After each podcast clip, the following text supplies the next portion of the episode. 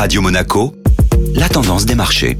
La tendance des marchés avec la Société Générale Private Banking. Bonjour Delphine Michalet. Bonjour Eric. Des bourses en repli pour cette première séance de la semaine. La menace de nouvelles restrictions sanitaires en Chine face à l'apparition d'un nouveau sous-variant d'Omicron a donné une tonalité plutôt morose aux indices boursiers européens ce lundi.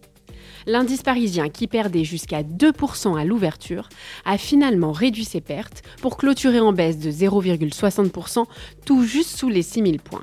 Face à de nouvelles craintes de dégradation de l'économie, ce sont les valeurs de croissance, de technologie ou encore les bancaires qui ont marqué les plus forts replis sur la séance. Dans ce contexte très incertain, les investisseurs seront plus attentifs que jamais au discours des entreprises. Oui, cette semaine donnera le coup d'envoi des publications d'entreprises au terme du premier semestre. Une première salve en provenance des États-Unis est attendue avec PepsiCo mardi ou Delta Airlines mercredi, suivie par les valeurs bancaires américaines jeudi et vendredi. La publication des premières données d'inflation pour le mois de juin aux États-Unis mercredi constituera également un rendez-vous à ne pas manquer. Bonne journée à tous. Société Générale Private Banking Monaco vous a présenté la tendance des marchés.